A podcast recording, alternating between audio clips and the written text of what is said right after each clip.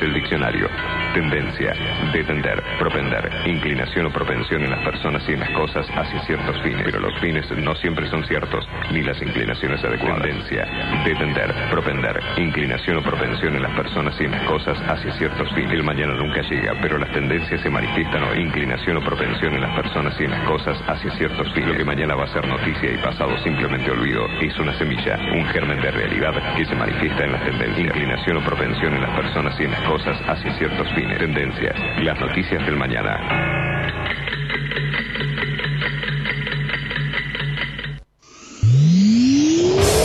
Para los que son manija. Que les gusta tener el auto impecable. Este programa les recomienda Doctor Pulidora. ¿Querés vender tu auto y querés que se vea como nuevo? Doctor Pulidora. Esta gente sabe lo que hace. Doctor Pulidora. Intendente García Silva, 1138. Morón, pulido, abrillantado, tratamientos acrílicos y cerámicos, limpieza de tapizados. En Doctor Pulidora le dan cariño a tu auto, a tu moto, a tu camión. Y a tu persona, Doctor Pulidora. Intendente García Silva, 1138 en Morón. Búscanos en nuestras redes. En Instagram, Doctor Pulidora. este programa y todos los que los escuchan. Ya lo probamos. Probamos también Doctor Pulidora.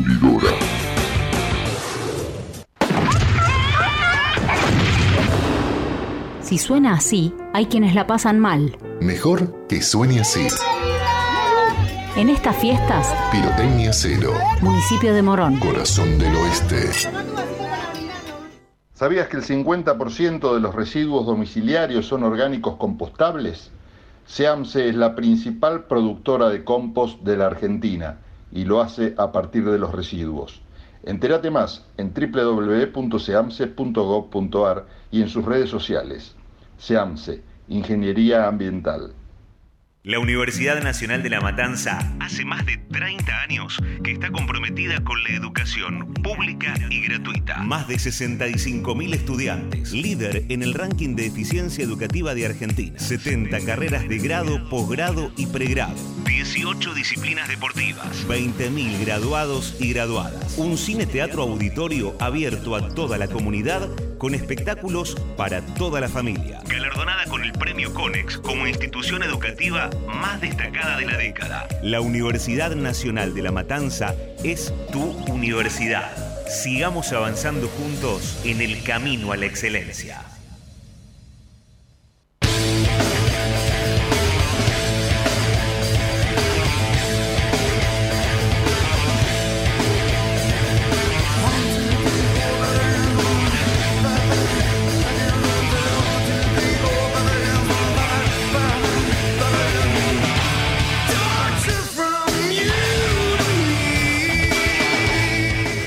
¿Cómo les va? Bienvenidos a un nuevo programa de Tendencias. Gracias a José Venturini por la producción, gracias a Javier Martínez en la operación técnica, quien les habla Pablo Galeano. Junto a Paula Atlante entrevistamos a Manuel Garrido, titular de Innocence Project Argentina. En una larga conversación que tuvimos nos contó de todo, de todo para hablar en lo que podríamos sintetizar bajo un título que no sería injusto decir que es la justicia injusta.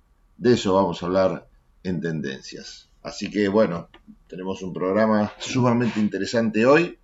Les recomiendo que se queden escuchando.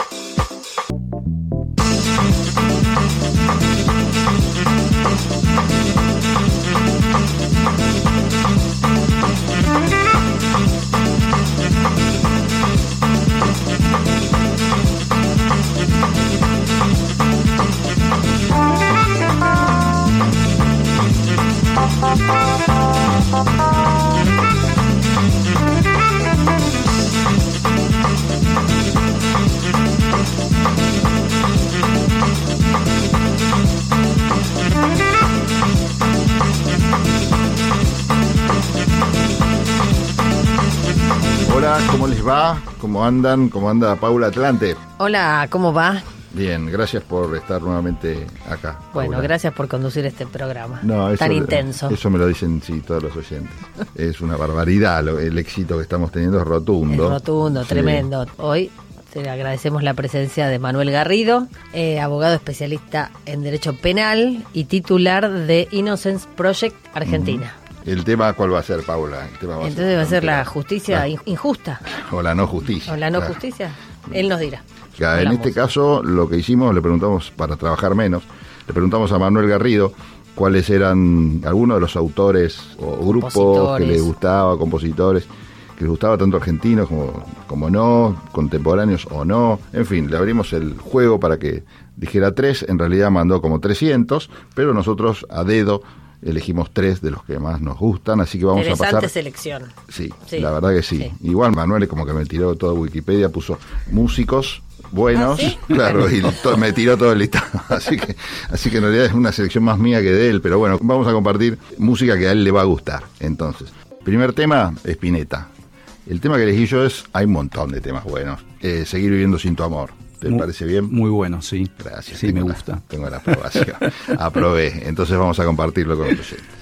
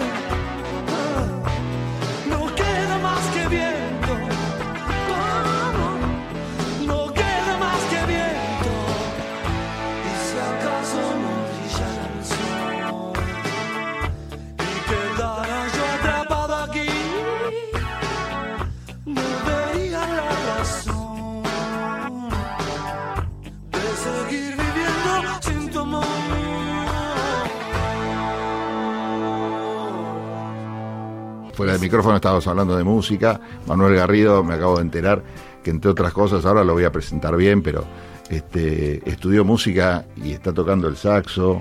Eh, te felicito, Manuel.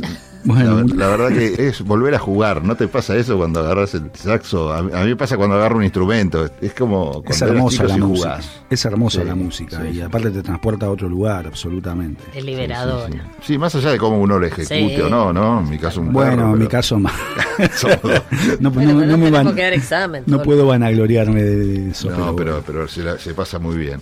Bueno, Manuel Garrido es abogado, como bien dijo Paula, recibido en la Universidad de Buenos Aires, es profesor, también, no solo, eh, sos profesor en la Universidad de La Plata, ¿no? Sí. Actualmente estás ejerciendo esa, la docencia allí y es presidente y director de mm, Innocence Project Argentina, que es una organización no gubernamental que nos llamó mucho la atención. Nosotros hemos hablado en otra oportunidad, Manuel, sobre este tema, pero para quien no conoce esta iniciativa, Es una organización no gubernamental que lo que busca es trabajar en casos de personas condenadas, condenadas en general por error o por corrupción o por otras variables que vos seguramente nos vas a contar. Bueno, trabajar en estos casos, trabajar con estas personas y lograr, en el caso que se pueda, justamente, o pretenden lograr la liberación de estas personas que en muchos casos resultan inocentes o por lo menos eh, no han tenido acceso a la justicia, ¿no? Como corresponde. Explícamelo mejor, Manuel. Sí, mira. Nuestra organización, que es el Proyecto Inocencia Argentina o Innocence Project de Argentina, la creamos a partir de algunos casos que, que, fueron muy conocidos acá en la Argentina y de alguna manera lo que hacemos es eh, reproducir eh, cierto modelo eh, que es el de organizaciones similares que hoy están en todo el mundo. Eh, es más, hoy se habla del movimiento de inocencia. ¿Con este mismo nombre o vos estás hablando de organizaciones que tienen los mismos objetivos? Mira, los nombres son variados, pero generalmente tienen en algún lugar la palabra ino inocencia uh -huh. o inocentes.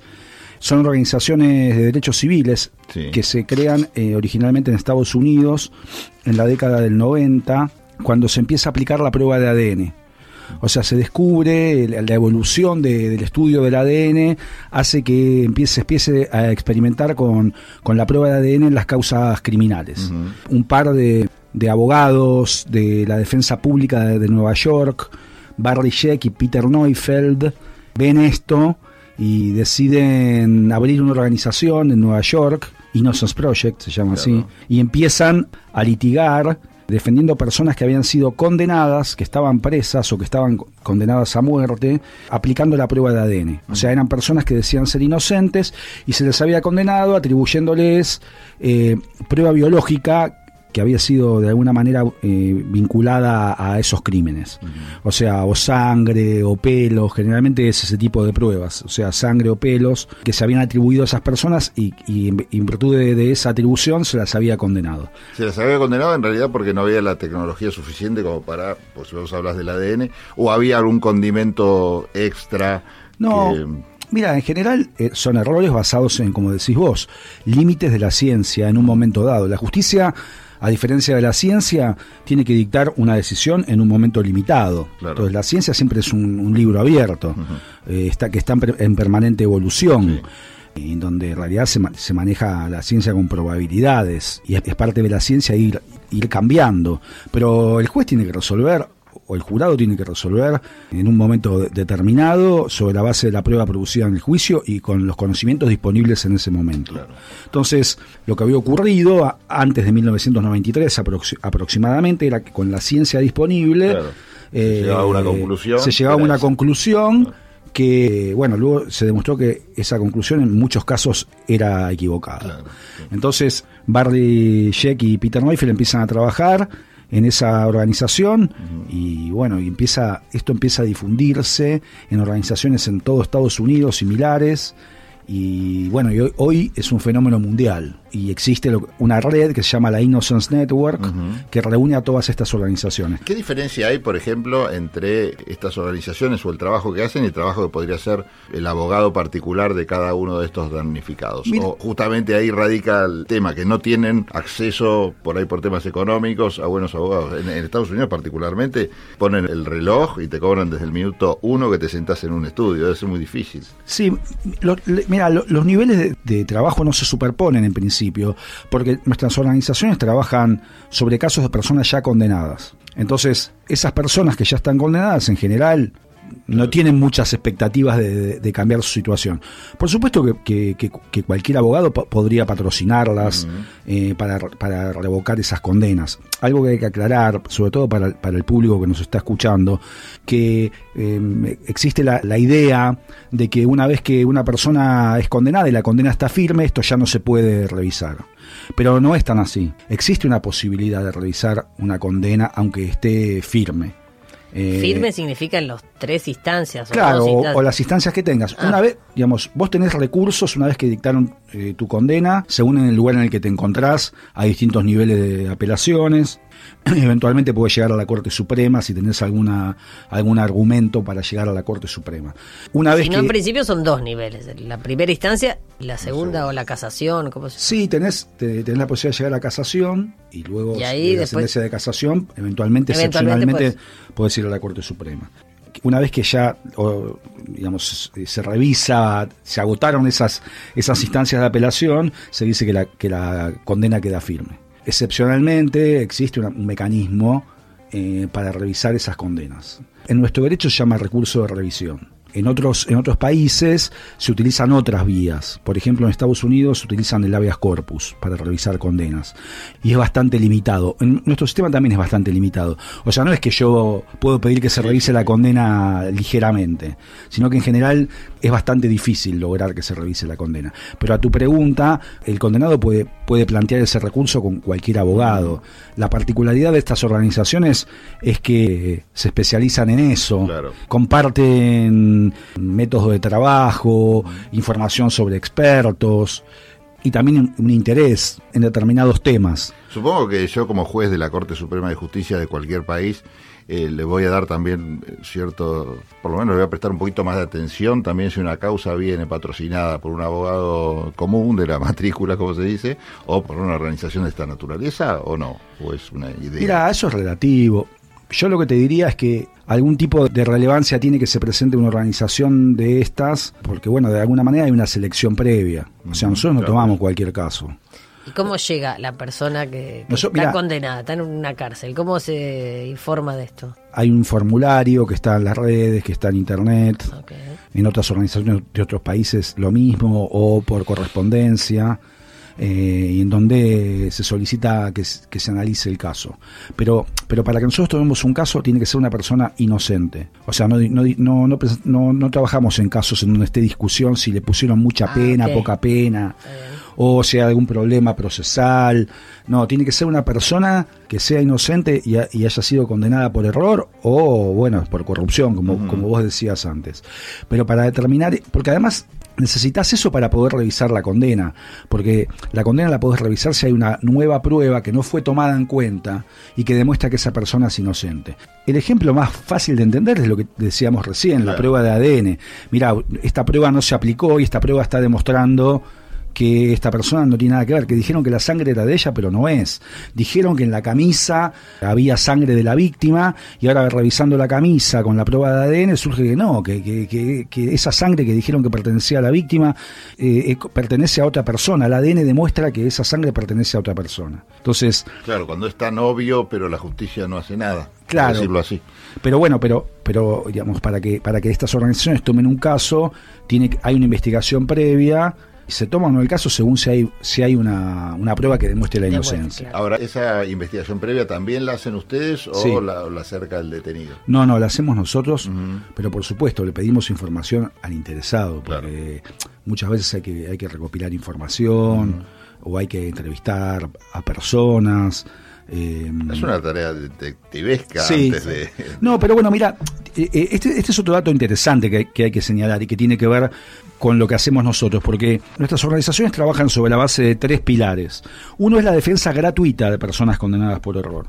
En segundo lugar, nosotros trabajamos con estudiantes. En, en muchas de nuestras organizaciones están establecidas en, en el ámbito de universidades. Ah, hacen las prácticas profesionales. Claro, prácticas profesionales. Prácticas profesionales, eh, le, le explico a la audiencia, viene a ser como si fuera una suerte de última materia anual que se da, por ejemplo, en la Facultad de Derecho de la Universidad de Buenos Aires. Trabajan con la UBA ustedes, ¿no? Sí. Nosotros tenemos una, una práctica profesional que está abierta a estudiantes de todas las universidades Ah. y tenemos muchos estudiantes de la UBA. de UBA.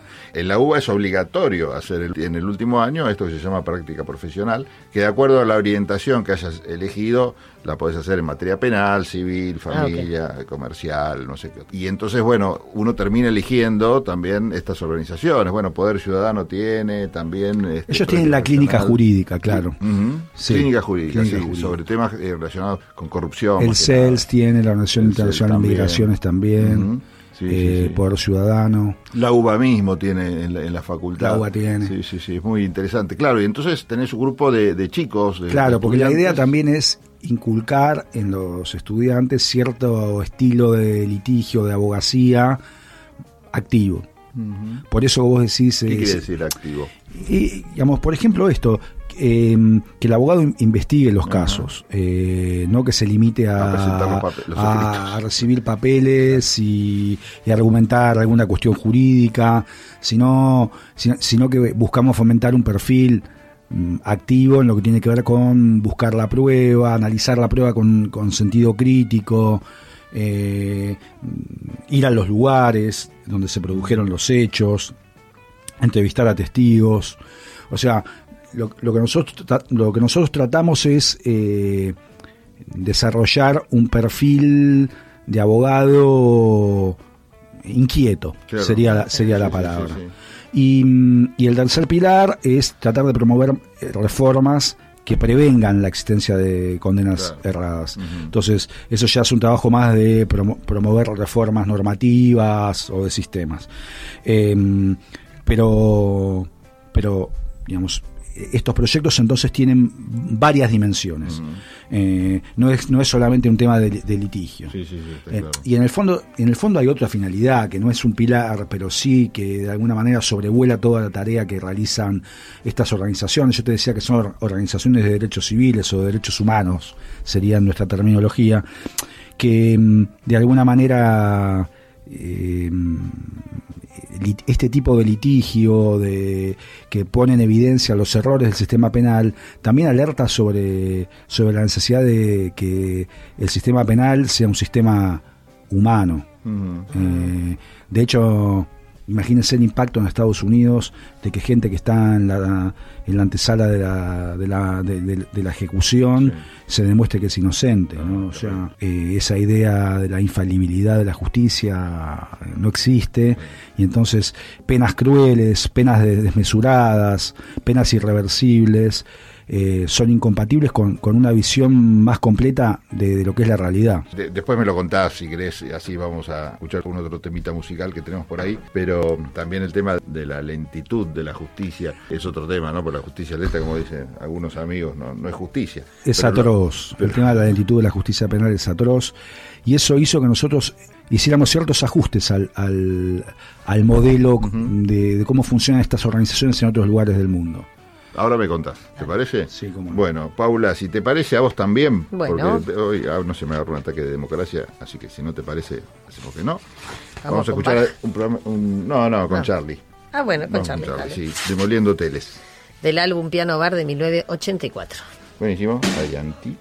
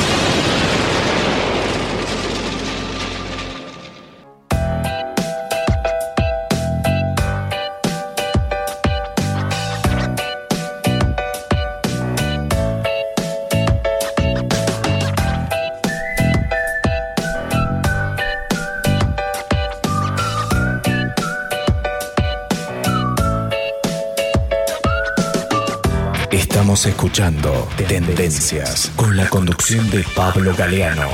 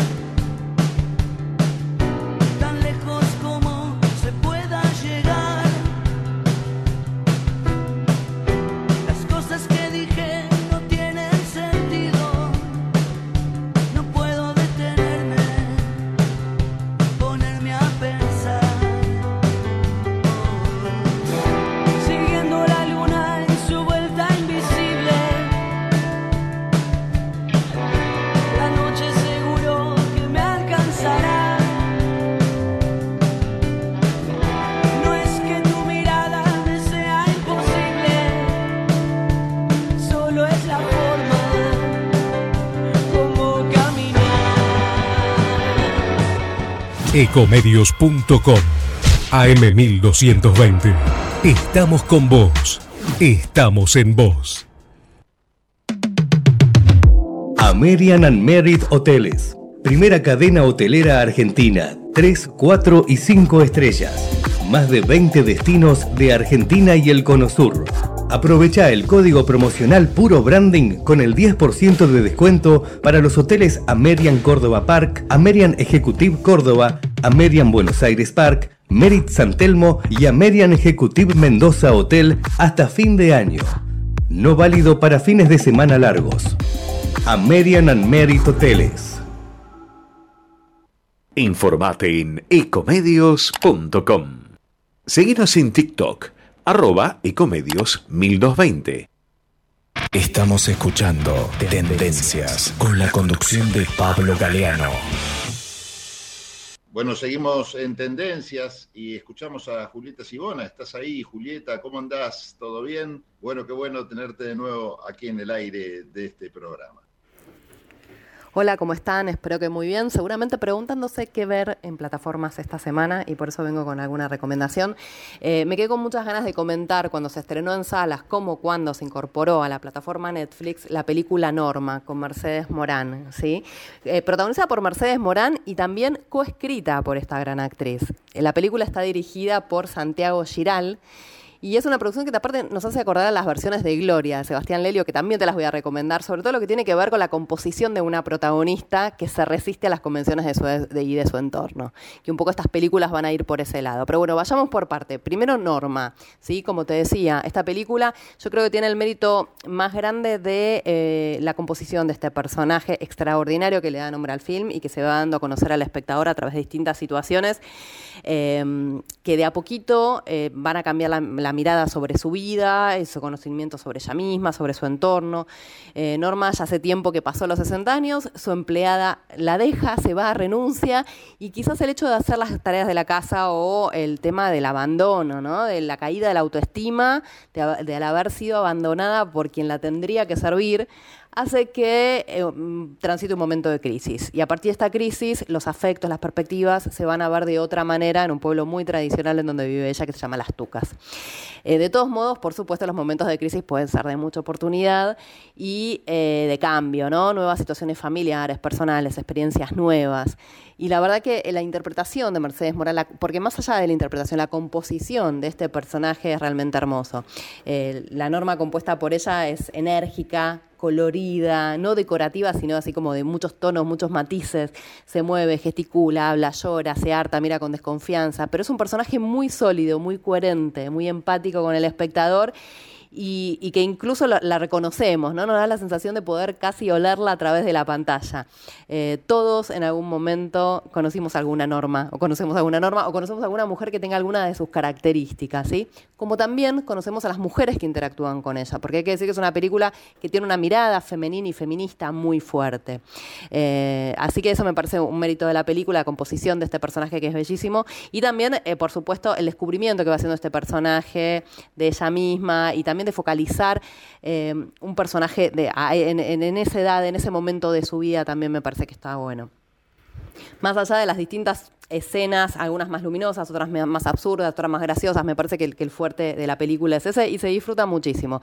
Como te decía, Norma tuvo su estreno comercial en salas, se incorporó a la variopinta programación de Netflix hace ya unas cuantas semanas y el tono es el de una comedia dramática, luminosa, con una clara perspectiva de género, ¿no? Muy femenina y muy feminista también. El argumento, las la, protagonista, las andanzas, hasta el corte de pelo de- de la actriz nos remite mucho a la película Gloria, dirigida por Sebastián Lelio en el 2013, protagonizada por Paulina García, y a su remake estadounidense en el 2018, dirigida por el mismo director, por el mismo Lelio, protagonizada por Julianne Moore. Eh, creo que estos tres personajes, la composición de estos tres personajes tienen mucho en común, que es esto que te digo, ¿no? De una mujer que se resiste a las convenciones de su edad y de su entorno.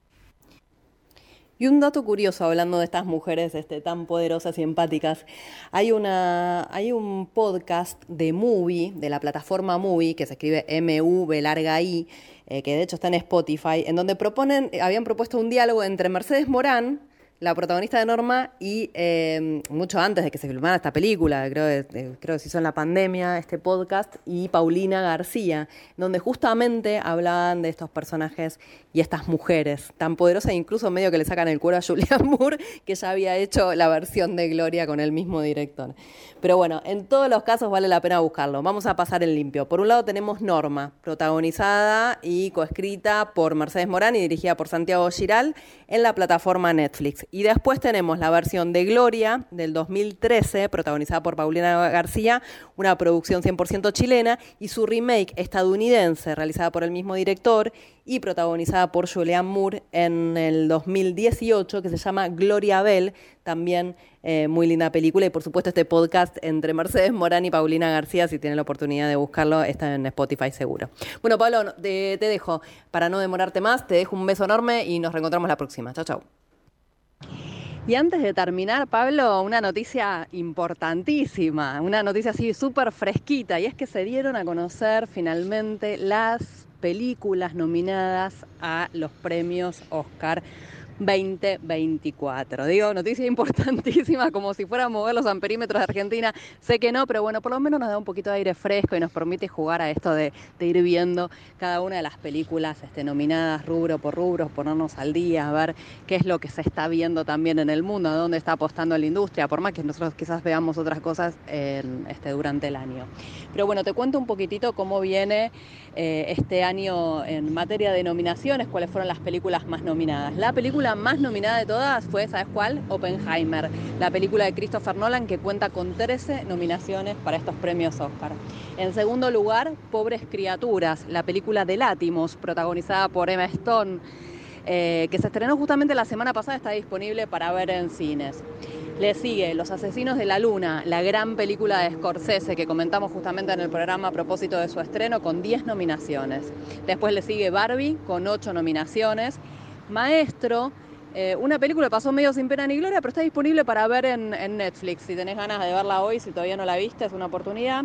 Después Los que quedan, con cinco nominaciones, es una película de Alexander Payne, eh, protagonizada por Paul Giamatti, que todavía no se estrenó acá en Argentina, creo que tiene previsto su estreno a propósito de febrero, pero también es una película de la cual se viene hablando mucho. Lo mismo que American Fiction, con cinco nominaciones. Zona de interés fuerte, con cinco nominaciones. Lo mismo que Anatomía de una caída, cinco nominaciones, pero una película de la cual también se viene hablando mucho, que promete este, sobre todo muchísimo suspenso, una película muy atrapante que también se está estrenando en estos días y puede ser una oportunidad como para ir a verla en el cine. Después le sigue Napoleón con tres nominaciones. Mm, Quizás puede ser una de las grandes decepciones del año, ¿no? Napoleón le habíamos puesto muchísimas fichas y quizás no cumplió con todas, pero, pero bueno, est- está ahí en los premios Oscar presente con tres nominaciones, la película protagonizada por Joaquín Phoenix y dirigida por Riley Scott. Eh, Nayad, eh, no sé si estoy pronunciando bien, con dos nominaciones y después Vidas Pasadas también con dos nominaciones. Así que ese es un poco el panorama de las películas más nominadas para estos premios Oscar. Por supuesto, en las próximas semanas, a medida que se vayan estrenando, a medida que las vayamos viendo, las vamos a ir comentando más en detalle también para ir armando nuestra propia grilla y, ¿por qué no?, nuestros propios premios. Este, los premios Pablo Galeano 2024. Bueno, con esto sí me despido, te mando un beso enorme y nos encontramos pronto. Chao, chao. ¿Sabías que SEAMSE produce electricidad a partir de los residuos? En SEAMSE utilizamos tecnología de última generación para disminuir la contaminación ambiental y el calentamiento global.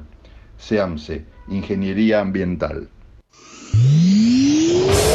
Para los que son manija. Que les gusta tener el auto impecable. Este programa les recomienda Doctor Pulidora. ¿Querés vender tu auto y querés que se vea como nuevo? Doctor Pulidora. Esta gente sabe lo que hace. Doctor Pulidora.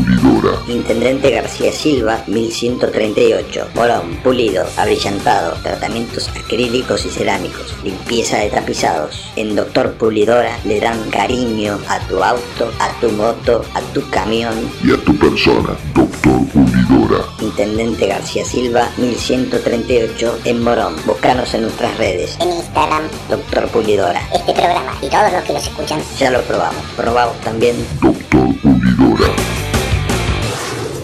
La Universidad Nacional de La Matanza hace más de 30 años que está comprometida con la educación pública y gratuita. Más de 65.000 estudiantes, líder en el ranking de eficiencia educativa de Argentina. 70 carreras de grado, posgrado y pregrado. 18 disciplinas deportivas. 20.000 graduados y graduadas. Un cine teatro auditorio abierto a toda la comunidad con espectáculos para toda la familia. Galardonada con el Premio Conex como institución educativa más destacada de la década. La Universidad Nacional de La Matanza es tu universidad. Sigamos avanzando juntos en el camino a la excelencia. Tendencias. Conté de testimonio. Conté de templo. Conté de tolerar. Conté de terminología. Conté de terrenal. Conté de terrible. Conté de transgresión. Conté de tortura. Conté de tormenta. Conté de tomar. Conté de terror. Conté de tiranía. Conté de tentación. Conté de teoría. Conté con limón para mí, si puede ser. Bueno, seguimos en tendencias y seguimos escuchando esta entrevista que junto a Paula Atlante le hicimos a Manuel Garrido hablando sobre la justicia, sobre Innocence Project y sobre la injusticia también. Bueno, yo quería preguntarle a Manuel sobre el caso Guasán, que es sobre la aparición de Anaí Benítez en julio de 2017, eh, muerta en un descampado, creo que es así. Eh, aparece, el cuerpo de, de Anaí Benítez aparece en la Reserva Santa Catalina, que es una especie de reserva natural, una parte es municipal de Loma de Zamora, otra parte es provincial de la provincia de Buenos Aires. Es una gran extensión, una reserva natural. Sí. ¿Esto cuándo fue? ¿En qué año? Eso fue 2017. julio de 2017. Anaí Benítez eh, sale a caminar el día sábado 29 de julio de 2017 y no vuelve a la casa. Es una chica de 16 años. Es una niña de 16 años, estudiante de una escuela secundaria de Lomas de Zamora. Bueno, cuando no vuelve a la casa empiezan a buscarla desesperadamente, compañeros, la familia, y bueno, digamos, no, no aparece, no aparece más viva, o sea, aparece, encuentran el cuerpo en la reserva, como bien dijiste vos, el día 4 de agosto Ah. a la mañana. 15 días después. En una parte de la reserva, que es una, una parte sin vegetación. Está semienterrada, en un rastillaje de la policía encuentran allí el cuerpo de Anaí, con signos de haber sido ahorcada, con unas lesiones, golpeada, un desastre, co- cortada, un, un hecho atroz, atroz. Vos mencionabas a Marcos Bazán, bueno, Marcos eh, en realidad cuando la niña desaparece no tienen ninguna pista, empiezan primero encarcelando al profesor de matemáticas, porque lo señalan que Anaí tenía una suerte de, amor platónico con el profesor. Bueno, este, este profesor estuvo preso unos días y luego que encuentran el cuerpo de Anaí en la reserva, empiezan a allanar las casas de la reserva. En- dentro de la reserva hay varias casas, hay gente que, que vive ahí. ¿Casa Eh, hay barrio o suelta? Son son casas diseminadas muy- no muy lejanas entre sí. De hecho, ahí hay una estación ferroviaria. En muchas casas hay casas en las que vi- vivía o vive trabajadores ferroviarios. Claro. En una de ellas eh, vivía Marcos, que se le alquilaba a- al hijo de quien había sido un trabajador ferroviario. Entonces empiezan a llenar las casas de la reserva y les parece sospechoso Marcos, porque bueno, Marcos era un hippie que vivía solo, les pareció raro que, que tuviera una cabeza de un animal, que digamos, era, era aficionado a las ferias medievales, tipo eh, Game of Thrones. Thrones. Y bueno, y se hicieron una película tremenda sobre que él practica- practicaba un culto satánico, que cultivaba horno- hongos alucinógenos porque tenía una honguera en el fondo de la casa en la que cultivaban gírgolas con unos amigos para ver si hacían unos pesos vendiendo hongos pa- para comer. Y aparte digo, no te convierte en un asesino. No, bueno, pero se hicieron. Pero claro, y- bueno, no tenían ningún, no tenían hicieron- ninguna, ninguna, ninguna pista y, esto encajaba en un estereotipo. Él Claro. tenía unas plantitas de marihuana y fumaba marihuana. El modelo del estereotipo con el que se manejan ciertas, eh, ciertas fuerzas policiales. Y bueno, ya aparece en escena un señor que dice que es experto en, en rastro canino. Habían hecho rastillajes con perros y no habían encontrado nada, con la fuerza de seguridad, pero aparece un señor que trabaja en la municipalidad de Escobar, Sí. dice que su perro, que él y su perro son infalibles. Y, bueno, entran a la reserva y este señor dice que el perro ladra en la honguera, que es un- una, una tiendita de, de- Sí, sí, es una que tenía, que tenía Marcos en el fondo de la casa y dice que el perro se detiene ahí, con lo cual la conclusión de lo que el perro indica es que la víctima estuvo retenida en la honguera y que no salió viva de ahí. Eso dice este señor. Y bueno, y con esta fábula, bueno, después lleva al perro y dice que el perro lo conduce hasta, hasta el lugar donde encontraron el cuerpo, era un lugar transitado. Todo esto lo hace después, eh, más de 72 horas después de que había sido encontrado el cuerpo, o sea, más todavía del tiempo en el que, en el que se había producido el femicidio y la habían enterrado en el lugar.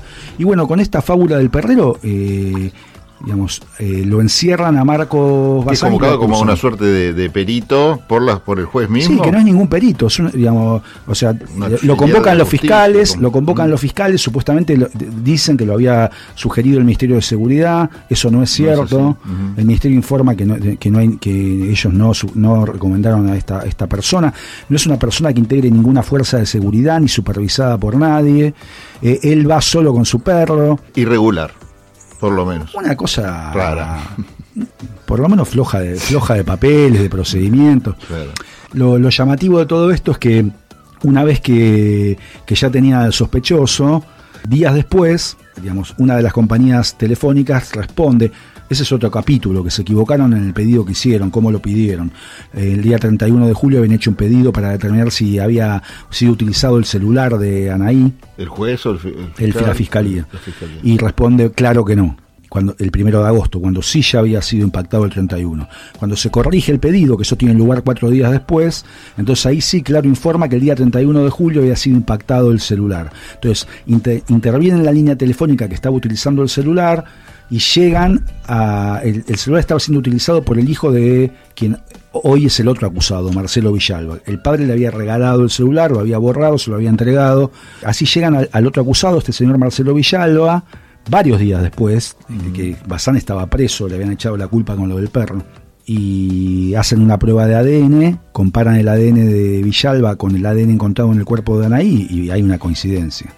Bien, pese a que, a, pese a que el mismo mes, eh, dentro del, del mes en que se produjo el femicidio, se determinó que, que Villalba eh, había sido eh, efectivamente, digamos, quien había abusado de la víctima y le había robado el celular y que no tenía ningún contacto con, con Bazán de ninguna manera, porque a Bazán le revisaron todo, le revisaron el celular, le sacaron un montón de cosas de la casa, no había ADN ni, ni de Anaí ni, ni de Villalba.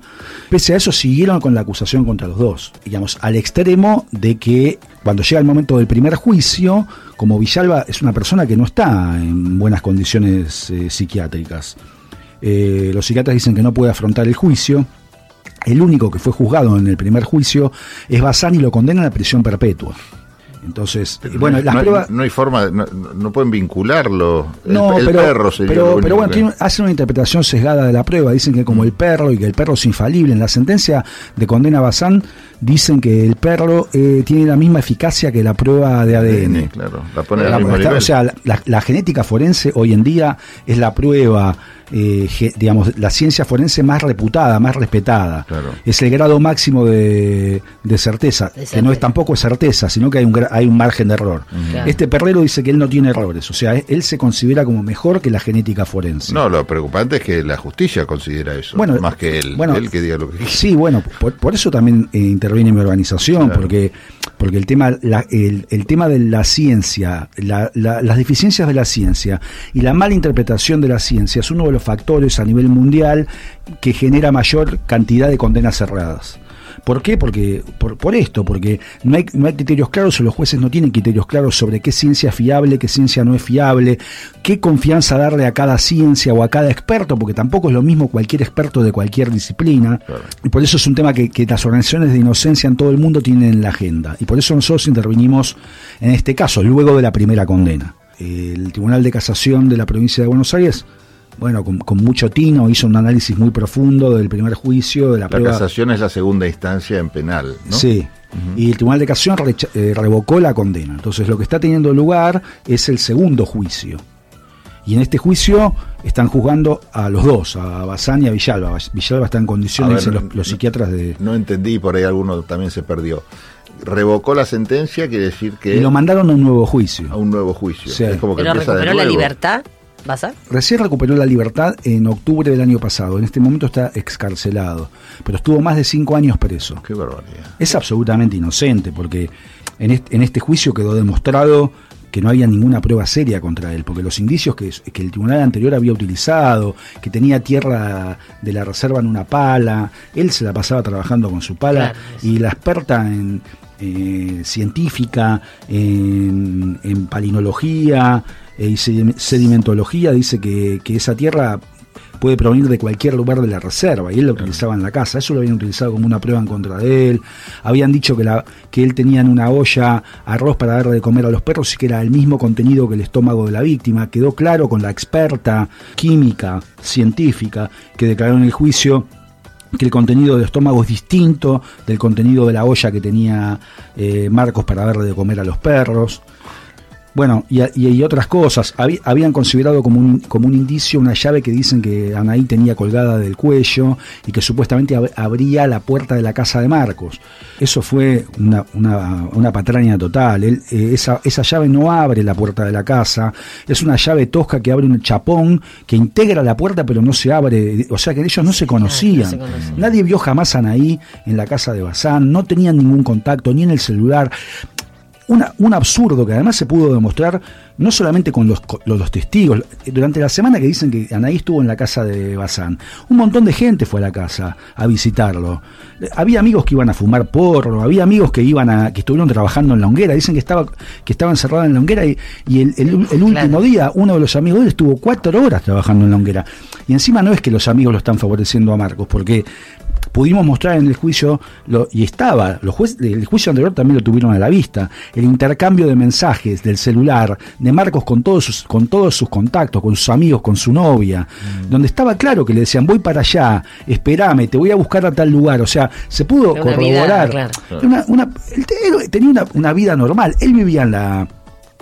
Además trabajó todas las noches, porque su trabajo era de sereno en el hospital eh, Gandulfo de Lomas de Zamora. O sea que él de 12 de la noche a 6 de la mañana Fue estaba trabajar. trabajando, salvo los días que tenía que tenía Franco. Y los dos, las dos noches que estuvo Franco, estuvo en su casa con su novia. Y, y eso se puede corroborar, porque la novia declaró, pero además por el intercambio de mensajes con la novia.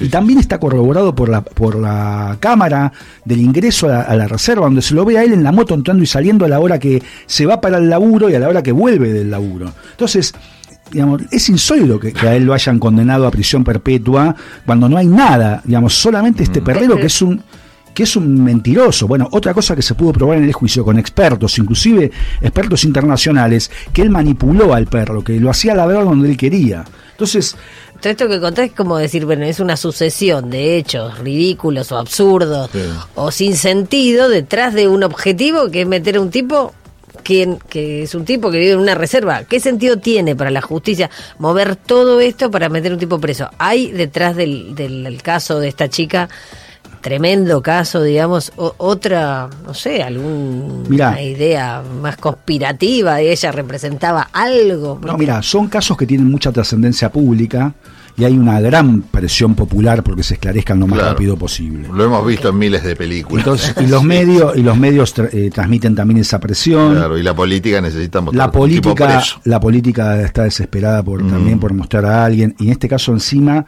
todo esto se produjo en la semana de la Paso 2017. Claro. O sea, Ah. ella ella se fue desapareció el día sábado y ese domingo no, pero el domingo eh, subsiguiente era las Paso de 2017. ¿En, qué Entonces- momento, en qué momento entras o entran ustedes como organización o se involucran con el caso? ¿En qué instancia de ese proceso? Mira, nosotros intervenimos luego de la condena, de la primera condena. Sí. Te había mencionado que, que vos me habías preguntado por la demora de los casos. Sí. Mira, nosotros en algunos casos en donde es evidente que hay algún problema de esta naturaleza, por ejemplo un tema de ciencia, eh, mm, a veces eh, luego de la condena, eh, sobre todo por la demora de la justicia, a diferencia de lo que ocurre en otros países, a fin de que nuestra intervención no sea tardía o inoportuna, podemos, eh, hacemos algún tipo de presentación como amigos del tribunal. Claro. A- haciendo algún aporte en relación con con algunos de estos temas de la- de- que, que son generadores de condenas cerradas. Por ejemplo, el tema de la ciencia o las llamadas ciencias basura, como en este caso, eh, son motivo de, de nuestra intervención. Entonces, lo que nosotros hicimos fue presentarnos como amigos del tribunal ante el Tribunal de Casación de la provincia de Buenos Aires. También lo hizo el CELS, no, no fue nuestra organización. la Ya en segunda instancia, entonces. eh, claro, Claro. Después de estos cinco años. Claro, lo, lo que nosotros hicimos en ese momento fue una investigación con expertos en temas de perros, hicimos muchas entrevistas y acompañamos eso al Tribunal de Casación de la provincia. Además de la bibliografía, porque es un tema que hay, que hay bibliografía, que aún los que están trabajando en temas de odorología forense Sí. y, que, y que sostienen, que, digamos, y que están trabajando para, para generar una ciencia forense confiable, ellos mismos dicen, ojo, esto puede ser una herramienta auxiliar, pero no, no condenen a nadie sobre la base de esto solamente. ¿Por qué decís que le revocaron la condena, pero igualmente sigue en juicio? ¿Cómo es eso? ¿No es que ya entonces es inocente y ya está? La- el Tribunal de Casación muchas veces revoca y reenvía a un nuevo juicio. Técnicamente eh, puede hacer eso. Hay toda una discusión entre los abogados si esto es violar la prohibición de que de no ser juzgado dos Dos veces veces por el por el mismo tema. Entonces hay toda una discusión. Hay, hay, hay autores que dicen que esto viola el- el- la prohibición del llamado nevis in idem. Bueno, no, no estaba tan errada entonces la pregunta. No, pero pero bueno, no, no es lo habitual. O sea, el Tribunal de Casación Penal, sobre todo en este tipo de crímenes tan, tan graves, digamos, no, no hay mucha predisposición a absolverlo o a absolver a los acusados. Eh, sino bueno, en todo caso se da esta situación de reenvío. Yo creo que lo debieron haber absuelto, pero bueno, ya eso es una etapa superada y estamos de vuelta en este juicio. Cuando se habla de lofer, se habla en general o uno piensa rápidamente en los asuntos que tienen que ver con la política, ¿no? con los personajes que ocupan o han ocupado la- los lugares de la administración pública. Sin embargo, por tu relato, por lo que estás contando, parece haber, no sé si lofer es la palabra eh, exacta o adecuada para tratar otros, otros casos de la justicia más ordinaria, más cotidiana. ¿Podemos englobar en este paraguas? Mira, las causas contra los pobres no, no, le- no les, no les dicen lofer, son causas armadas. O sea, ya está, ya está la, la denominación, causas armadas. El lofer es para los políticos, digamos, es un nombre más coqueto. Pero eso Digamos, que, sí hay un lo- punto- lo, hablando que a- vos querés decir es que, que el pobre tiene más posibilidades de que sea condenado Y pero- porque no tiene los recursos, porque... Claro, en realidad, digamos, eh, en realidad se habla, digamos, los que hablan del ofer hablan del ofer en el sentido de, de que hay una desviación de la justicia con una finalidad política.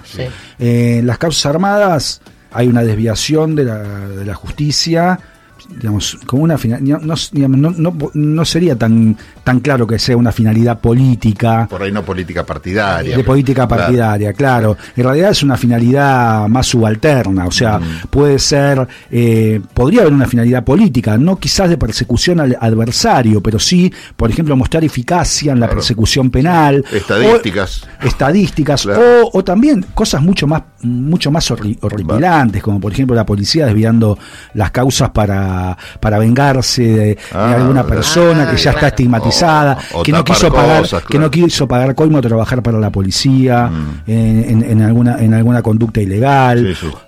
El primer caso que nosotros tuvimos eh, fue un caso en el cual le arman una causa porque él había tenido una relación con la mujer de un policía. Entonces, eh, Ah, la, la venganza es que le hicieron una causa y lo condenaron Sí, sí, una cama a. Estuvo 13 años preso.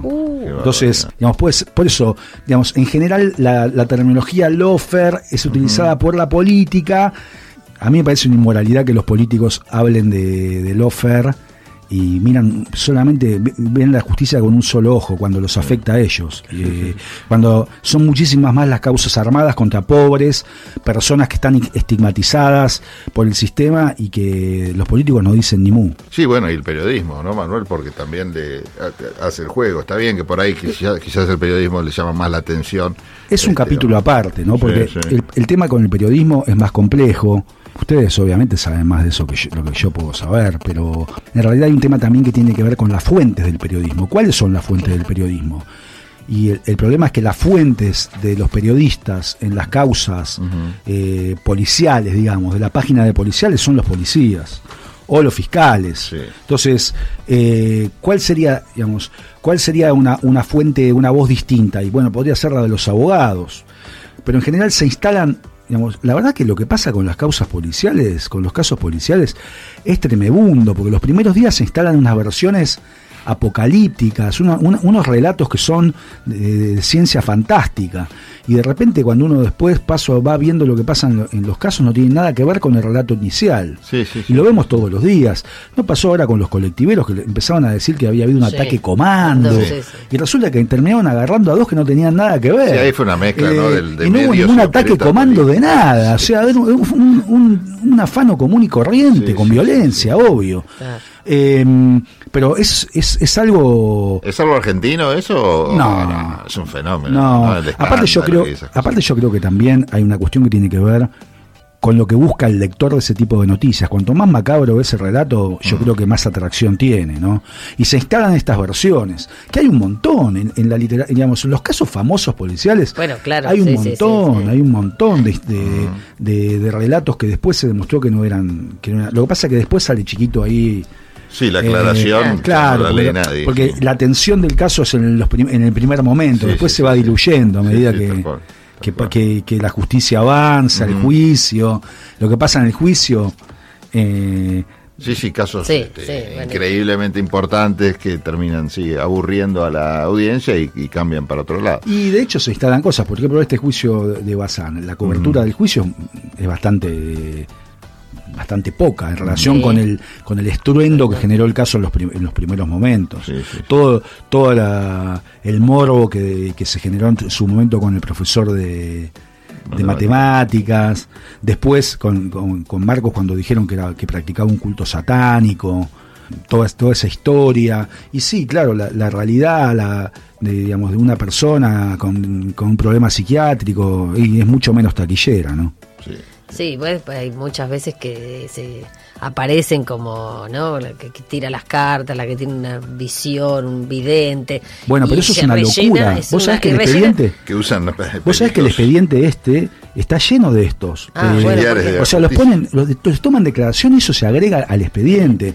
Videntes que di- o, o un pariente de un vidente que dice que el vidente le dijo que busquen en tal lugar para, para que se den cuenta del nivel de de, Pobreza. de falta de seriedad, el, Ahora- ahora, Manuel, el nivel de superstición Sí. que se filtran en las investigaciones. Pero pregunta de color. Por ejemplo, el vidente, ¿quién es el que propone que se acerque como perito o auxiliar de la justicia? ¿La fiscalía?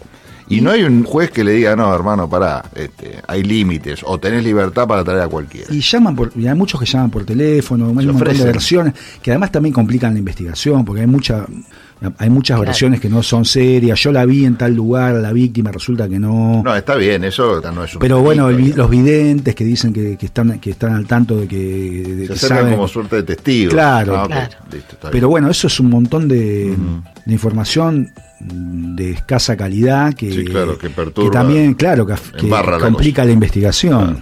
Bueno, en un rato seguimos con esta charla sumamente interesante que tuvimos junto a Paula Atlante con Manuel Garrido, quien es titular de Innocence Project y está hoy acompañándonos en Tendencias.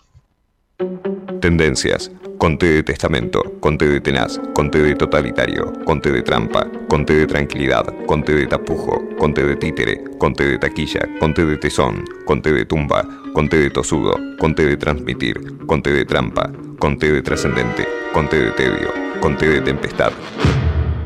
Eh, conté de tilo. Sí, sí. Desde Buenos Aires, transmite LRI 224, AM 1220, Ecomedios. Hoy podemos decir orgullosos que en Vicente López tenemos las escuelas municipales más modernas y tecnológicas de Argentina. No para ganarle a nadie, para que ganen los chicos. Vivamos Vicente López. ¿Sabías que para producir una tonelada de papel se talan 15 árboles? AISA te invita a sumarte a Eco AISA, un programa que busca conseguir un impacto positivo en el medio ambiente reduciendo el consumo de papel y que además recompensa tus interacciones digitales con descuentos y beneficios. Participar es muy fácil. Adherite al servicio de factura digital a través de la oficina virtual desde la página web o la app de AISA y comenzá a disfrutar de múltiples beneficios en supermercados, farmacias, entretenimientos, indumentaria y muchas cosas más.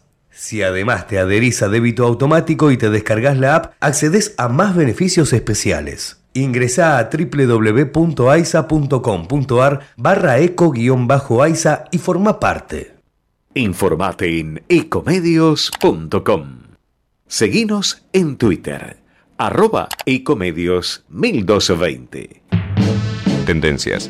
Conté de tautología, conté de teatro, conté de totalitario, conté de travesti, conté de tormento, conté de tinta, conté de tristeza, conté de triunfo, conté de traidor, conté de trastorno, conté de título, conté de tirano, conté de trompada, conté de turbulencia. Conté de Tupi. ¿Tupi? ¿Pero qué es Tupi? Dícese de un individuo de una nación de indios que dominaba en la Guayana francesa y brasileña. Ah. Bueno, seguimos con el programa y estamos comunicados con María Rosa Dabañino. María Rosa es referente de Republicanos Unidos y también especialista en temas ambientales. Venimos tratando eh, transmisión tras transmisión temas que son muy importantes y haciendo difusión, ¿no? Quizás reclamábamos el programa anterior la necesidad de que el Estado se hiciera cargo de la difusión de algunos temas que son muy importantes y bueno, nosotros desde este pequeño espacio también lo hacemos por nuestra cuenta. Así que bueno, María Rosa, ¿qué tal? ¿Cómo te va? Pablo Galeano te saluda. ¿Qué tal Pablo? Como siempre, eh, a través tuyo saludo a toda la audiencia eh, que nos sigue permanentemente y en este momento eh, me gustaría explayarme sobre un tema que está eh, teniendo una difusión relativamente pequeña, que tiene que ver con todos los envases plásticos y las nanopartículas que generan, que nosotros terminamos ingiriendo cuando consumimos esos productos. Ya la palabra partículas nos refiere a algo muy chiquito y nano es extrema esa pequeñez, ¿no? Sin embargo, el daño que hacen es inversamente proporcional a su tamaño. Contanos un poco cómo nos tenemos que cuidar y de qué se trata este tema. Bueno, principalmente esto está relacionado con todos los envases de origen plástico, sea el que sea, ¿no es cierto? Todos esos envases no tienen la calidad de lo que es un envase de vidrio, que es más delicado, es más pesado, es más costoso, pero es más seguro para la salud. Porque los envases plásticos, en el momento que se envasa el producto, hay como una interacción y una entrega de esas micropartículas o nanopartículas hacia el producto que nosotros vamos a consumir. Y muchísimo peor si nosotros calentamos esos alimentos en esos mismos envases. Es decir, meter esos envases de plástico en el microondas de alguna manera potencian esta, este peligro. Exactamente. Aparte, en la cocción por microondas, yo no quiero adentrarme en cosas técnicas, pero bueno, acá lo tengo que decir. Eh, no es lo mismo que la cocción, este, a, digamos, eh, al, eh, con Enorme, fuego, claro. con gas o eléctrica. Ah, ¿No es cierto? La cocción al microondas es generar calor y calentar el alimento por fricción de las moléculas. Sí. Entonces esas moléculas friccionan entre sí, generan calor y el, y el alimento se calienta. Pero asimismo hay una interacción con el recipiente con el que nosotros calentamos. Es decir, hay una entrega de material hacia el alimento que después vamos a ingerir nosotros y esas nanopartículas se incorporan al organismo. Este peligro no corre uno entonces con lo que es eléctrico o a gas. Exactamente. Además, esto no lo digo yo, lo dice la física. Nosotros debemos calentar alimentos por conducción. Es Claro. decir, el gas conduce un calor y el alimento lo absorbe. Como siempre, en recipientes eh, que no sean plásticos, aunque sean aptos para horno o aptos para microondas. Está claro, está claro. Uno Bueno, entonces casos. el cuidado con esto y de paso también tratar de aflojarle a la, a la industria del plástico, por lo menos desde el lado del consumo, que tanto daño genera, sobre todo por la falta de una conciencia importante de reciclaje que todavía no solo nuestro país, sino la humanidad en general está teniendo, ¿no? Exactamente, Pablo. El tema del recipiente tiene que ser reutilizable y realmente tiene que perdurar en el tiempo. Nosotros no tenemos que usar y tirar, usar Claro, y tirar. Porque, claro. ¿Qué pasa con eso? ¿A dónde va? Esa es la gran interrogación. Sí, es otro tema para hablar en algún programa, ¿no? Todo el tema de la economía circular. Lo hemos conversado acá, pero no estaría mal retomarlo en algún momento. María Rosa, bueno, muchísimas gracias por este contacto. Ya mismo voy a la cocina a hablar seriamente con mi microondas a ver cuál será su destino. Te mando un beso grande.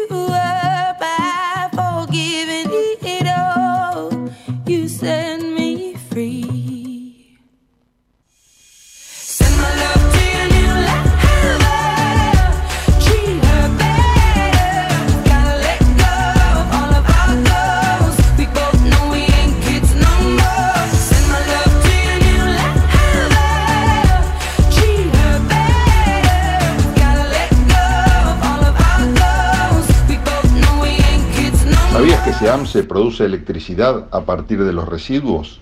En SEAMSE utilizamos tecnología de última generación para disminuir la contaminación ambiental y el calentamiento global. SEAMSE, Ingeniería Ambiental. Para los que son manija. Que les gusta tener el auto impecable. Este programa les recomienda Doctor Pulidora. ¿Querés vender tu auto y querés que se vea como nuevo? Doctor Pulidora. Esta gente sabe lo que hace. Doctor Pulidora. Intendente García Silva, 1138. Morón, pulido, abrillantado, tratamientos acrílicos y cerámicos, limpieza de tapizados. En Doctor Pulidora le dan cariño a tu auto, a tu moto, a tu camión. Y a tu persona. Doctor Pulidora. Intendente García Silva, 1138 en Morón. Búscanos en nuestras redes. En Instagram, Doctor Pulidora. este programa y todos los que los escuchan. Ya lo probamos. Probamos también. Doctor Pulidora. La Universidad Nacional de La Matanza hace más de 30 años que está comprometida con la educación pública y gratuita. Más de 65.000 estudiantes, líder en el ranking de eficiencia educativa de Argentina. 70 carreras de grado, posgrado y pregrado. 18 disciplinas deportivas. 20.000 graduados y graduadas. Un cine teatro auditorio abierto a toda la comunidad con espectáculos para toda la familia. Galardonada con el premio CONEX como institución educativa más destacada de la década. La Universidad Nacional de La Matanza es tu universidad. Sigamos avanzando juntos en el camino a la excelencia.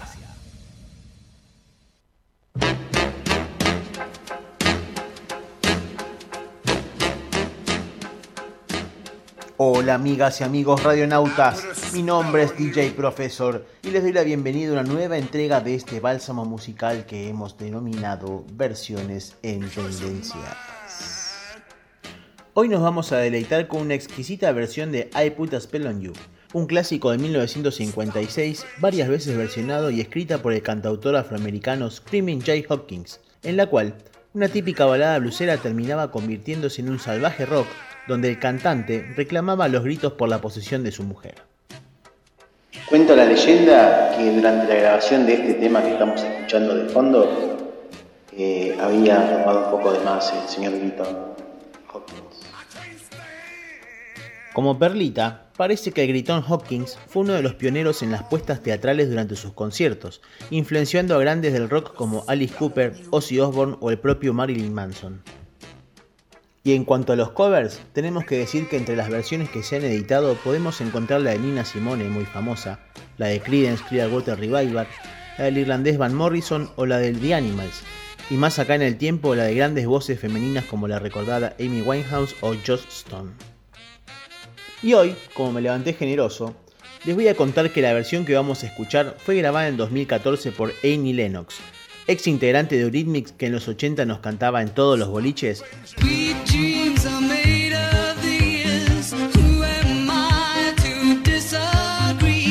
Eso sí, lo que ustedes le van a tener que contar a nuestro querido Pablo Gariano en sus redes es en qué famosa película aparece esta versión.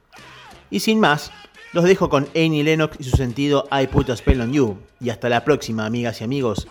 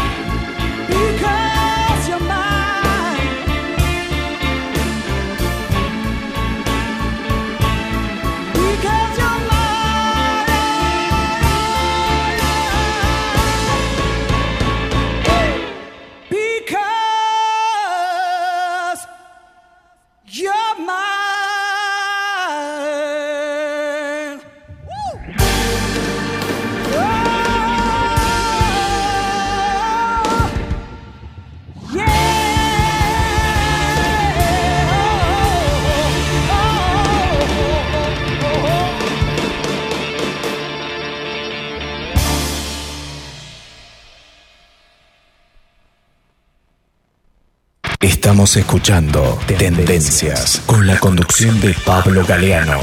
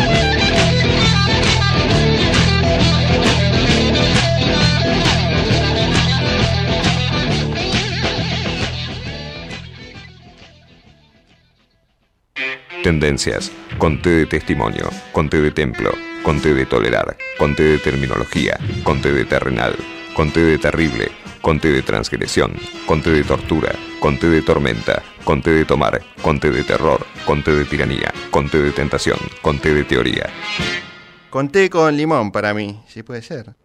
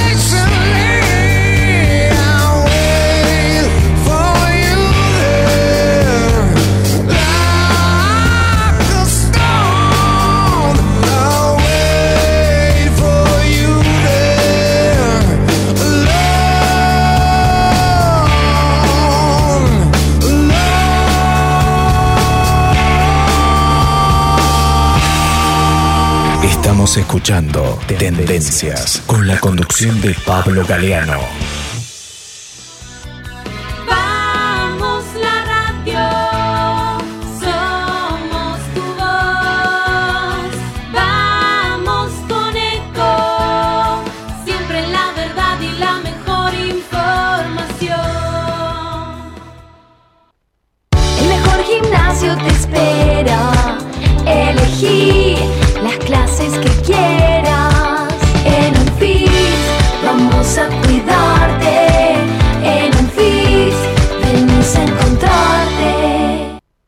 ¿Sabías que un rico y auténtico sabor de un gran espresso ya no se encuentra solo en las cafeterías gourmet?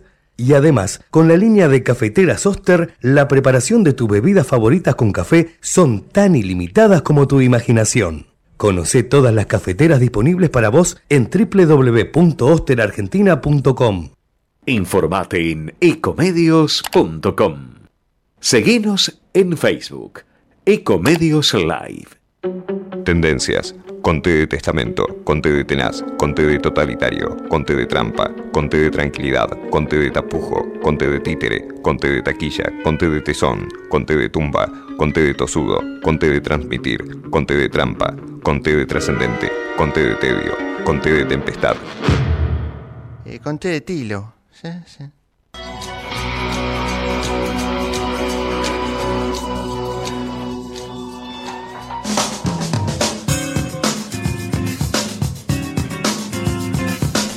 Bueno, seguimos, estamos hablando de temas que no vamos a decir acá al aire.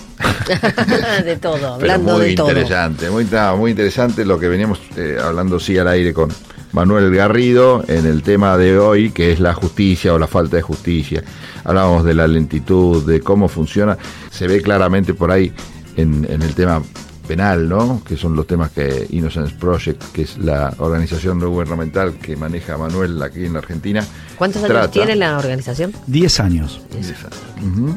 Se ve más claro, ¿no? Pero la falta de justicia se da en, en- en varios ámbitos. Y tenemos también tres músicos que nos están acompañando en este programa, que es 1, 2, 3, justamente, que son Spinetta, Charlie García y Bach. Bueno, escuchamos tres temitas, en un rato vamos a, a- seguir con eso. La verdad que la charla es interesante, está tomando distintos rumbos.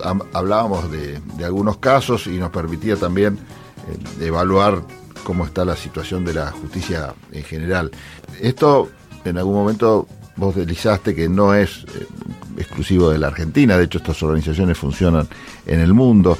¿Cuál es la, la particular idiosincrasia de nuestro país? Y te pregunto esto porque cuando vos hablabas de las investigaciones y todo, me venía en la cabeza los expertos peritos que uno ve en las series de Estados Unidos tipo CSI y esas cosas y me cuesta eso trasladarlo a la Argentina. ¿Cómo se trabaja en este sentido en la Argentina?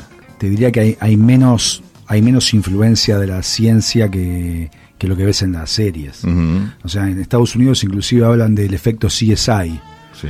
como que como que tiene que haber eh, alguna prueba científica para abonar eh, una determinada conclusión, lo cual lleva a que se basen a, a veces en, en ciencia que no son confiables, eh, que además haya un error de que piense que la ciencia va a resolver todo y la ciencia tiene límites y no te resuelve todos los casos. Y también pasa que de, de repente, con, digamos, en Estados Unidos se, se critica que de repente hay jurados que absuelven cuando no se abona un caso con prueba científica, como que tiene que haber, Claro, digamos, como dice CSI, eso. Bueno, digamos, en nuestro medio hay menos recurrencia a las ciencias. Y eso también tiene un problema, porque si la prueba eh, que, que se utiliza para los casos por lo general son testigos, los testigos no son tan, tan confiables como uno piensa, la memoria es otro de los problemas que genera, la, digamos, la complejidad de la memoria es otro de, la- de los factores que genera condenas cerradas.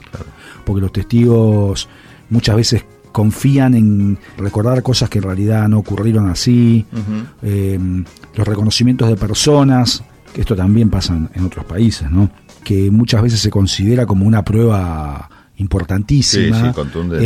eh, en realidad tienen un, un altísimo nivel de error. Ah, mira. Sí, niveles de error, o sea, errores que pueden deberse a factores ambientales o también a la manera en que se hace un reconocimiento de personas. A factores ambientales tiene que ver con eh, cuánto tiempo, en cu- cuánto tiempo duró el hecho que se observó, cuánto foco puso el testigo en, en los sospechosos, eh, qué nivel de, de temor experimentó, si hubo armas, si no hubo armas, el nivel de luz en el lugar, el tiempo transcurrido desde, desde el momento del hecho al momento en que se produce el reconocimiento o se testifica. Bueno, muchos de estos factores conspira contra, contra el recuerdo. Los Sí, recuerdos, digamos, si el testigo consumió alguna sustancia, Sí, vos, sí, fíjate sí, todo lo que incide, todo lo que, aparte la memoria, La presión misma de decir, bueno, tengo que ir y tengo que reconocer a alguien, Claro. que por ahí es una especie bueno, de... eso tiene que ver con los factores que te decía que tienen Claro. que ver con el, con el reconocimiento en sí mismo. O sea. ¿por qué? Porque, porque está probado que el testigo tiende, por esa presión de la que vos hablás, a reconocer a la persona que más se parece. Y por ahí Claro. está, como, digamos, eh, está identificando a alguien que no, que no es. Porque puede ser que el muy sospechoso, puede ser que a el sospechoso no sí. esté en la rueda. Entonces. Claro. entonces hay una, digamos, hay una presión para que se reconozca a alguien. Entonces, digamos, hay muchas recomendaciones y, y reformas que se hicieron en otros países para mejorar estos, estos procedimientos y que incidan, que sean menos contaminantes. Por ejemplo, los que tienen que ver con un número mínimo relevante de, de señuelos en la rueda, que al, te- al testigo se le haga saber que podría no estar el sospechoso en la rueda, eh, resguardo de la similitud entre las personas que integran la rueda, que haya un doble ciego, es decir, que la persona que administre que- de- por parte del Estado, de la Fiscalía o de la Policía la rueda no sepa quién es el sospechoso, Claro. Ah, porque esa claro. contaminación puede darse aún de manera eh, involuntaria. Sí, sí, sí. Bueno, en, en nuestro medio también pasa de manera voluntaria, es el, es el 3, es el 3. Sí, así, cuando- cuando te lo o, sea, claro. o sea que ya estamos en otro factor, que es el de corrupción y no en los factores que tienen que ver con... Pero además se ha avanzado mucho en la ciencia, Mm. en, digamos, en la investigación de, de- de este, de este fenómeno de la memoria. Claro. También en conexión con, con- con la- digamos, con, con los casos que, que litigó el movimiento de inocencia en Estados Unidos, porque empezaron a analizarse esos casos, los científicos investigaron mucho sobre esto, y hoy en día eh, esa idea que tenemos, o sea, intuitiva, de que, de que la memoria es como una cámara fotográfica o como una cámara Claro, de video, no no es tal cual, porque las memorias se van reelaborando. O sea, cada vez Ahí que vos abrís un recuerdo, tendrán- puede ser que introduzcas detalles que, que, que ya van cambiando. Lo que vos- cada vez que lo exponés, ya lo vas, Sí. ya lo vas cambiando.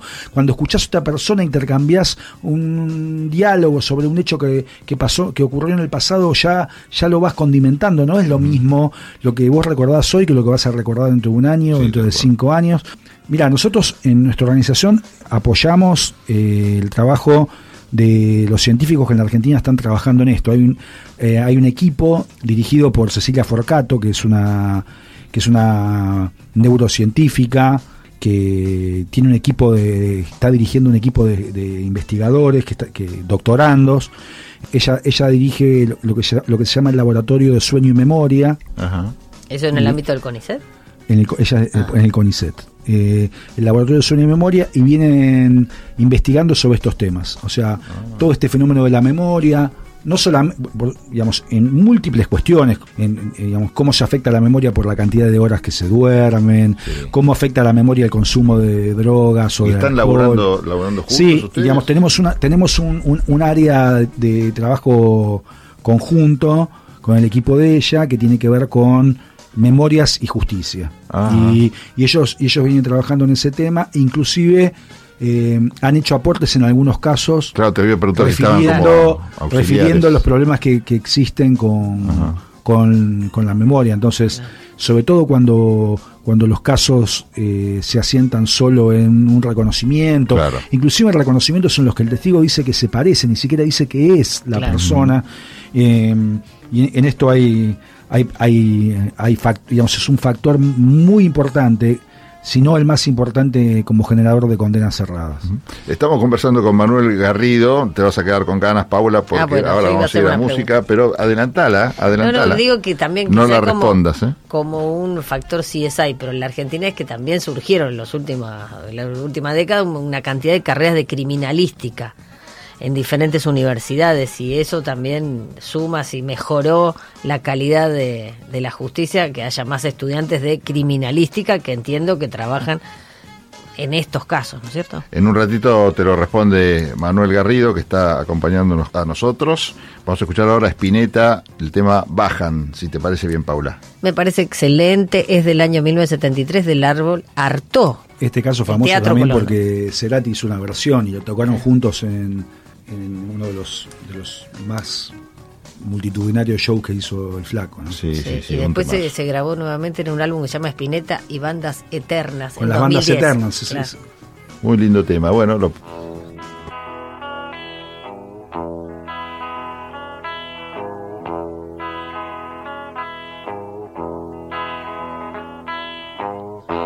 Tengo tiempo para saber si lo que sueño concluye en algo. No te apures, ya más loco. Porque es entonces cuando las horas bajan.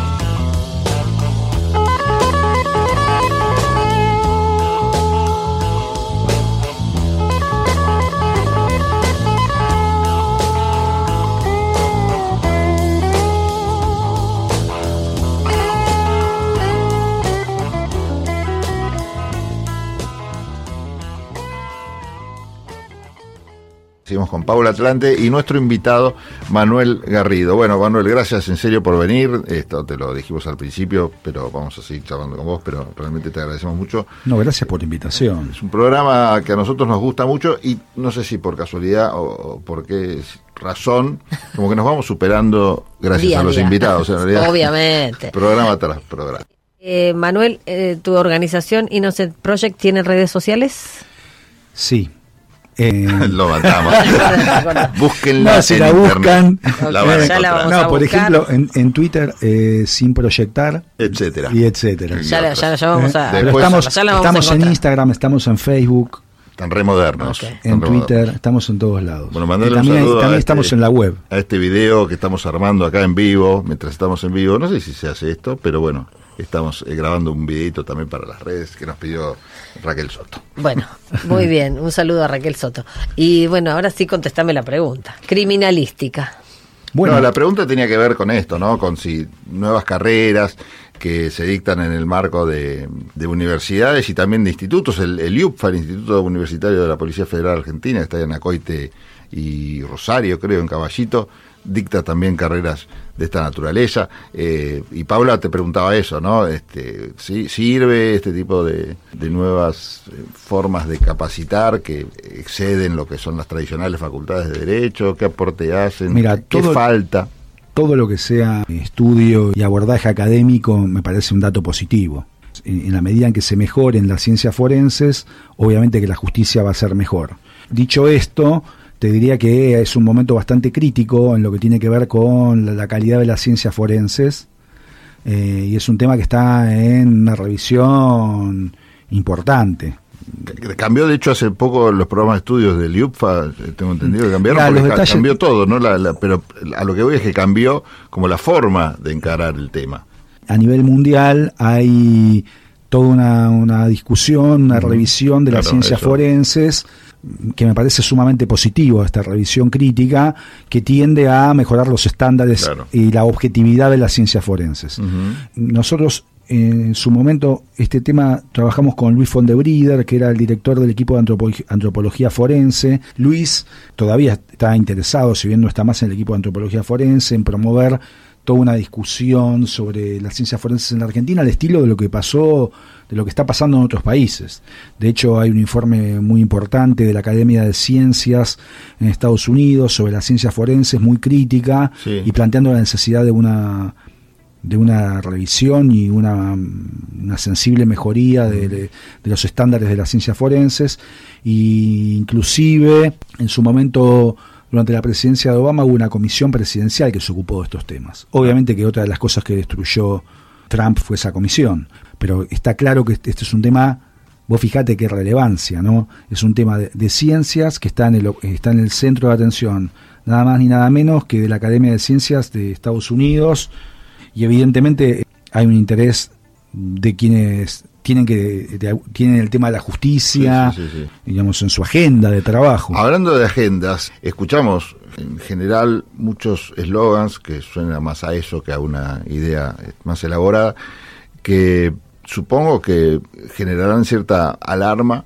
en el mundo de la justicia. No sé, desde temas básicos en materia de derecho penal, como cuestionar el garantismo, como bajar a un nivel de discusión donde se resume todo a una suerte de puerta giratoria. Bueno, es, es como que la justicia tiene un lugar en la agenda de campaña, pero quizás no sea el mejor lugar. ¿Te preocupa ese tipo de razonamiento que se está dando? Sí, sí, me preocupa, me preocupa mucho. Una de las cosas que yo te decía que nosotros trabajamos es por, es por, un, es por un sistema penal humanista y lo que veo es, eh, digamos, discursos superficiales, autoritarios, que lo único que promueven es el endurec- endurecimiento de la legislación penal a cualquier extremo, gente que pide bala. Lo que veo es un retroceso monumental en el discurso político sobre la justicia o sobre el derecho penal. Porque no gente puede muy ser- ignorante. Claro, porque a lo que voy es que no puede ser demasiado ajena a la justicia. Supongamos que tenemos la mejor justicia, los mejores funcionarios judiciales y todo, pero si la dirigencia política y en definitiva el que termine ganando las elecciones y todo tiene este tipo de nociones, no creo que sea muy fácil ejercer la justicia, salvo que, bueno, si estemos en un sistema de división poderes, de poderes tal que no pueda influir para nada. Lamentablemente yo creo que esto es un terreno de, de- de- de- ve- venimos en un declive de que ya lleva tiempo, no es un tema de ahora. Sí. O sea, creo que está exacerbado porque como está tan la agenda tan corrida hacia la derecha, podemos Sí, decir, sí, sí, sí, eh, puedo decirlo en este ámbito, no sé. Eh, obviamente que es, tan- es mucho más brutal, porque es un concurso a ver quién es más sanguinario, más brutal, más va, va a ser más shock, su política de shock va a recortar más derechos. Pero creo que creo que es parte de, de un declive que ya lleva tiempo, donde venimos deteriorando la legislación penal hace ya mucho tiempo. Eh, fracasaron los únicos eh, hu- hubo intentos de racionalizar la legislación penal en muchos gobiernos y fracasaron todos, hasta el intento en el gobierno de Macri, pero también pasó en el gobierno de Cristina. O sea, hubo proyectos integrales o anteproyectos de reforma del Código Penal que intentaron poner un poco de racionalidad y esto se perdió. Porque se mezclaron bueno, intereses políticos. Claro, digamos, no vende más con un discurso de mano dura. Y de hecho, y bueno, hubo, hubo grandes escalones en ese descenso, como el, el famoso las famosas reformas Bloomberg, pero también las reformas de Luis Petri de, de hace un pocos años también fueron, fueron reformas regresivas. Aparte te Eh, descuajeringa todo el sistema, ¿no? Por las escalas. Sí, bueno, ya, claro. ya se perdió toda racionalidad. O sea, las penas no son proporcionales, tampoco a nadie le interesa. Mm. El discurso es el de pedir penas penas perpetuas absolutamente perpetuas sin tener en cuenta criterios ni- ningún, ningún criterio para la pena más que la más que la retribución o la, o la- o la venganza. Entonces yo creo que yo creo que hay un deterioro que, que, que no es de ahora. Lo que pasa es que ahora claro se instaló también el tema de la seguridad como un tema de la campaña, que obvio es un tema de preocupación razonable, pero nadie se hace cargo de que, de que el incremento en la inseguridad se- tiene que ver con el incremento en la desigualdad que generó, es uno de los grandes fracasos de nuestra democracia. Entonces, a medida que hay más pobreza, más desigualdad, va a haber más inseguridad. Entonces, ese discurso mentiroso de la política de que van a resolver el tema de la seguridad aumentando las penas y poniendo más cárceles y poniendo mano dura, digamos, sin hacerse cargo de que las políticas que se vienen aplicando son las que generan esta, esta inseguridad. Y políticas sociales y políticas económicas. Claro. No es un tema de, de- de reforma de la ley penal. Y se llega ya al extremo brutal de, de utilizar, hay varios políticos supuestamente democráticos que están utilizando o mencionan como un ejemplo los campos de concentración de Bukele en El Salvador como un modelo a tener en cuenta o a, o a mirar. O sea, ya perdieron la brújula totalmente. Entonces, eh, sí, yo creo que es, que es preocupante y también me parece hipócrita, porque las mismas políticas que vienen aplicando son las que generan estos niveles de inseguridad. ¿Ves en la justicia un poder no tan contaminado en este sentido con esto, que parece ser una tendencia que a nivel legislativo y ejecutivo claramente se ve? ¿O nos es más difícil ver qué pasa dentro de la justicia? Yo creo que la justicia tiene más contacto con la realidad que muchos políticos en este sentido, porque todos los días tenés, en la justicia penal, sobre todo, tenés que verte con, con- con los conflictos sociales que, que son los que se revelan en, en los casos criminales. Entonces, entonces los operadores del sistema tienen una- una- un contacto más directo so- con la problemática que genera eh, esa criminalidad. El tema es eh, que esta contradicción hace que muchas veces eh, esos operadores judiciales del sistema sean perseguidos. O sea, eh, hay ciertos discursos en donde se los acusa de asesinos con lapicera, hay pedidos de jury y juicio político. Entonces, los operadores del sistema básicamente son empleados públicos que, que una de sus metas es conservar su trabajo. Entonces, muchas veces eh, esto hace que esto hace que hagan la vista gorda con, con casos en donde no hay pruebas o, o apliquen esas escalas penales manifiestamente inconstitucionales sin, sin objetarlas. En definitiva, por temor a, a represalias del sistema político, digamos, un, digamos, un, un discurso de los políticos muy duro sobre esto y que en el fondo es, es también una intimidación hacia, hacia la justicia. Sí, por otro lado es el poder menos transparente en cuanto a que es más difícil conocer cómo funciona la justicia, ¿no? Porque vos a los legisladores los tenés expuestos en las sesiones, eh, están siempre rodeados de periodistas, sabés cómo funciona más o menos el poder ejecutivo, porque también están expuestos continuamente. Ahora, la gente no, no sabe muy bien cómo se nombran los jueces, por qué sigue el tema de que cobran lo que cobran, por qué siguen exentos de pagar ciertos impuestos. ¿E- ¿Esto vos creés que complica al único poder que parece en condiciones justamente de equilibrar todo el desastre que pasa en los otros dos? Y es un problema porque, digamos, los jueces de alguna manera son los que tienen la facultad de poner límites a una legislación. Hablemoslo claramente, o sea, una legislación penal abiertamente populista. Me causa gracia los discursos políticos antipopulistas y después cuando llega el momento de legislar en materia penal hacen un populismo desmesurado. O sea, cualquier colectivo que fomenta eh, un incremento punitivo tiene recepción en el Congreso. Compiten a ver quién, quién es. Claro, ¿qué pasa? Cuando los jueces de repente, eh, digamos, objetan algún tipo de a- algún tipo de ley porque viola la Constitución, entonces también un costo político para los jueces en ese sentido. Seguimos en un rato charlando entonces con Manuel Garrido, que nos está acompañando hoy en Tendencias aquí en Ecomedios.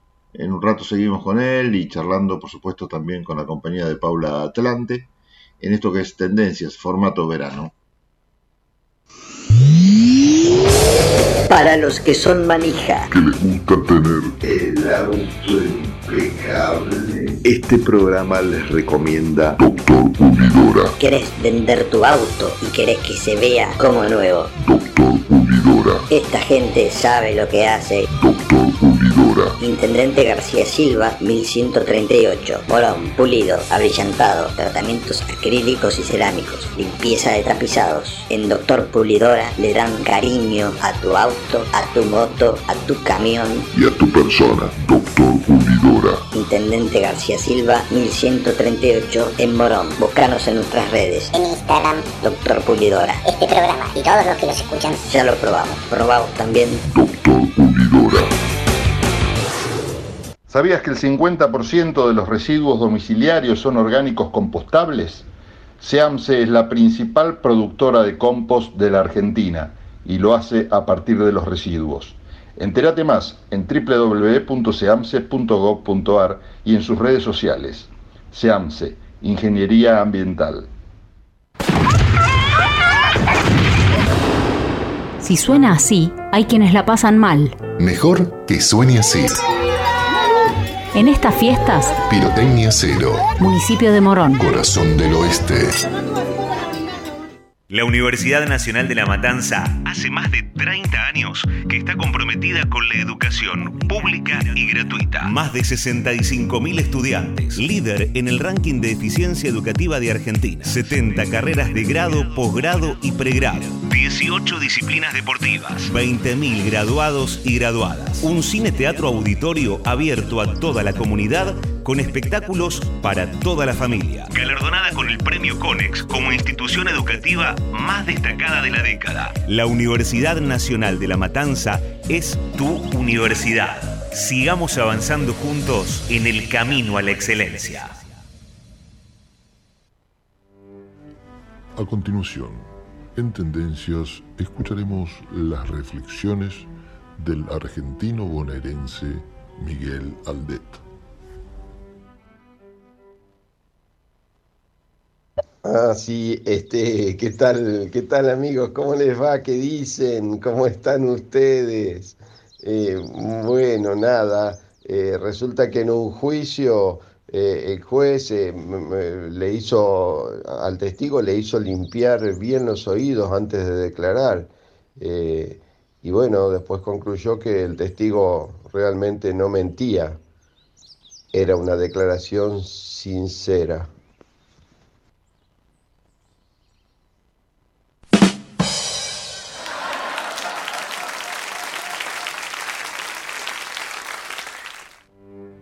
Esas fueron las reflexiones de Miguel Aldet, argentino bonaerense en Tendencias. Estamos escuchando Tendencias con la conducción de Pablo Galeano. Bueno, esto fue todo por hoy. Gracias por haber compartido otra emisión de Tendencias. Nos reencontramos el próximo martes aquí en Ecomedios a las 15. Y bueno, gracias a José Venturini, a Mercedes Cachaz en la musicalización, a Damián González a Facundo Rodríguez, a Miguel Aldet, a Marcelo Guatrakiewicz a Matías Rodríguez. Nos reencontramos todos juntos aquí de la mano el próximo martes. Chao.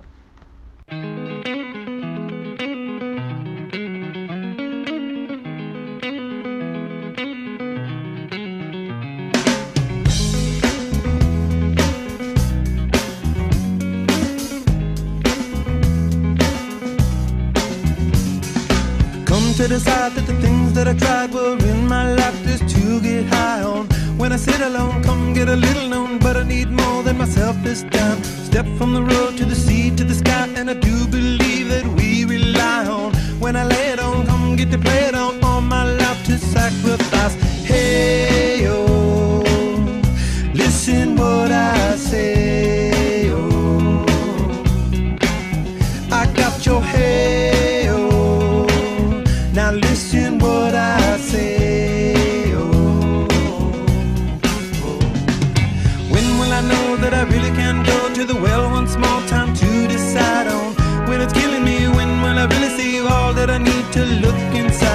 come to believe that I better not leave before I get my chance to ride. When it's killing me, what do I really need? All that I need to look inside. Hey, oh, listen what I say.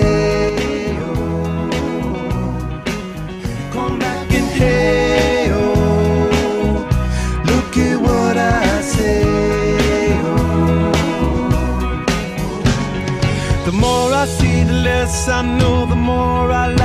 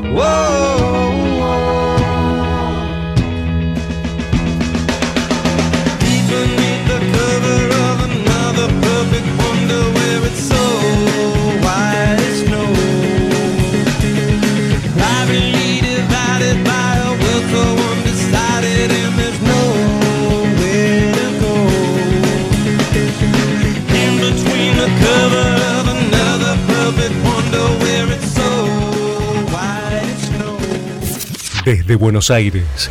Transmite LRI 224, AM 1220, Ecomedios